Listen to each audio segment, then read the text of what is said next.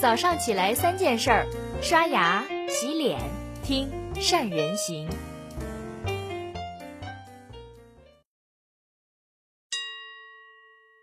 大家好，我是善人。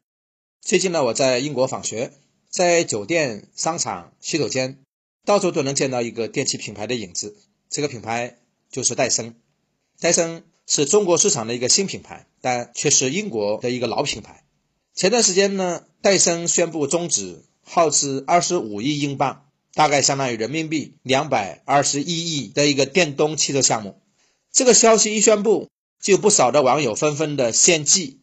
有的说只要戴森有车卖，一定买；有的就说可以学学我们国内的一些造车新势力，先造个样品，再搞一次空前盛大的预售，收一大波定金，车辆的上市时间也可以拖得久一点儿。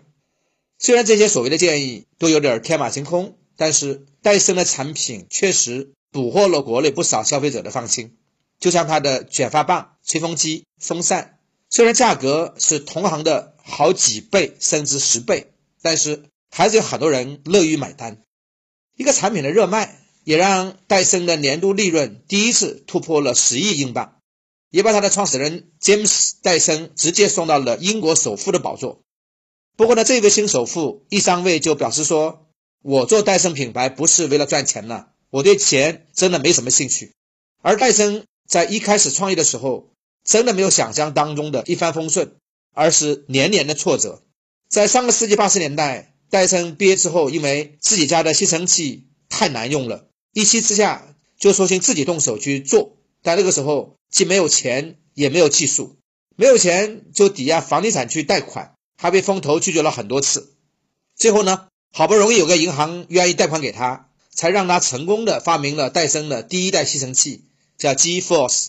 只不过欧洲的那些厂商们都拒绝销售戴森的产品，因为没什么知名度。而戴森呢，没有放弃，他满世界的找销路，最后这款产品终于在日本打开了销路，一战成名，才有了后来的故事。作为一个英国的品牌，戴森的本土销量。仅占它的总销量的百分之四，亚洲的销量却占了百分之五十以上。根据戴森整个营业收入的报告，它的亚洲业务已经占到总利润的百分之五十。中国成为戴森的全球第三大市场，可以说詹姆斯·戴森能成为英国首富，肯定离不开中国消费者的买买买。那么，我们去研究戴森究竟做对了什么，让它能够得到中国消费者的宠爱呢？我想有三点主要的部分。第一个。叫做像个疯子一样的死磕产品，我相信戴森产品给我们大部分人的第一印象一定就是贵，但所有用过的人基本上都会说值，因为光是参与研发的工程师跟科学家全球就有三千多人，每一周投进去的研发经费就要八百万英镑。就拿它的卷发棒来说，花了六年时间，投入了两千四百万英镑，有两百三十六名工程师和科学家组成的研发团队。在打造了六百四十二台原型机之后，才最终实验成功。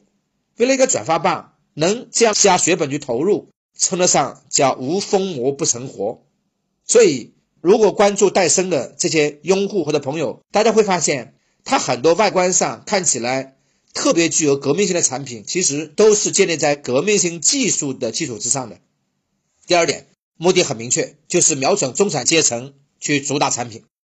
坊间有句话是这么说的：说你觉得戴森产品那么贵，那表示你压根儿就不是戴森的目标群体，因为戴森的目标群体压根儿就不缺钱，也不差钱。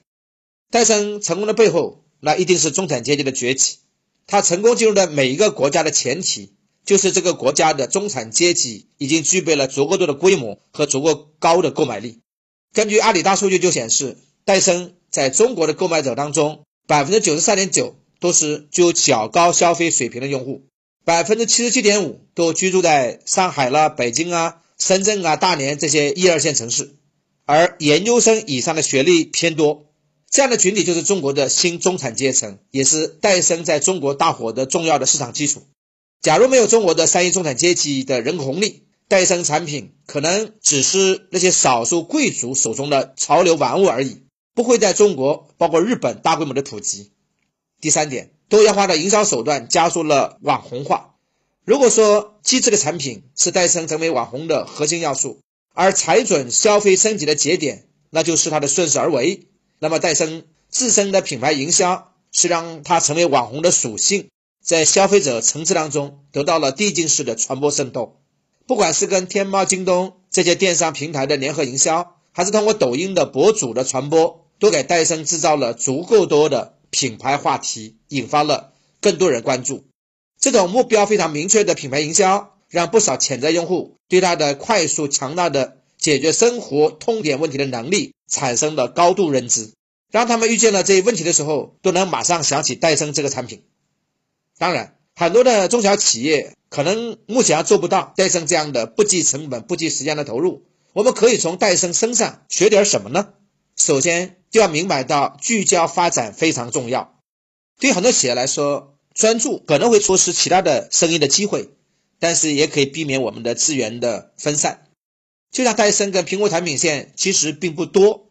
但是并不影响他们取得成功。而现在一个规核化的时代，产品需要从多元化向高度专业化去转变。我们所关注的重点应该从多元的产品线里面下沉到每一个产品当中，把一个功能或者把一个效用做到极致，就有更大的机会。赢得消费者的追捧跟认可。第二呢，技术研发是企业持续发展的核心驱动力。随着消费升级，越来越多的消费者愿意为知识、为技术去买单。在这种背景之下，我们的企业应该重视技术研发，加大研发投入，让技术创新成为企业转型升级的最重要的抓手。因为最终靠产品自己说话。最后，一定要多关注同行业的中高端市场。对比同一类产品，戴森最显而易见的就是它的外观的高科技感，让人感觉自己拿在手上的它不是一款日用品，而是一个高科技的产品，代表着我们的 level。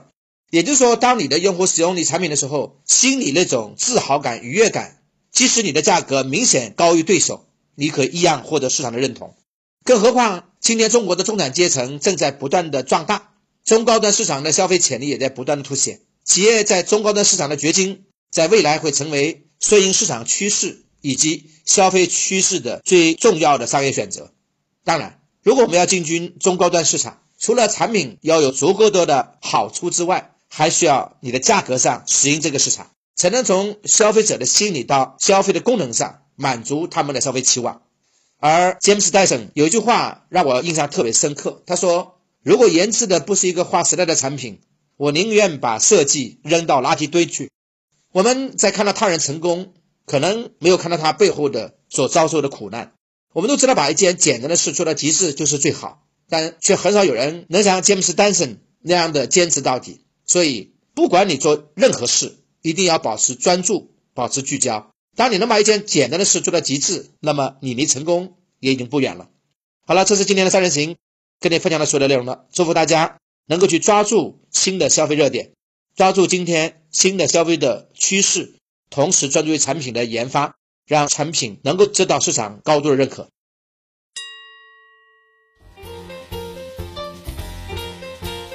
关注善人行微信公众号，每天早上六点三十分，咱们不听不散。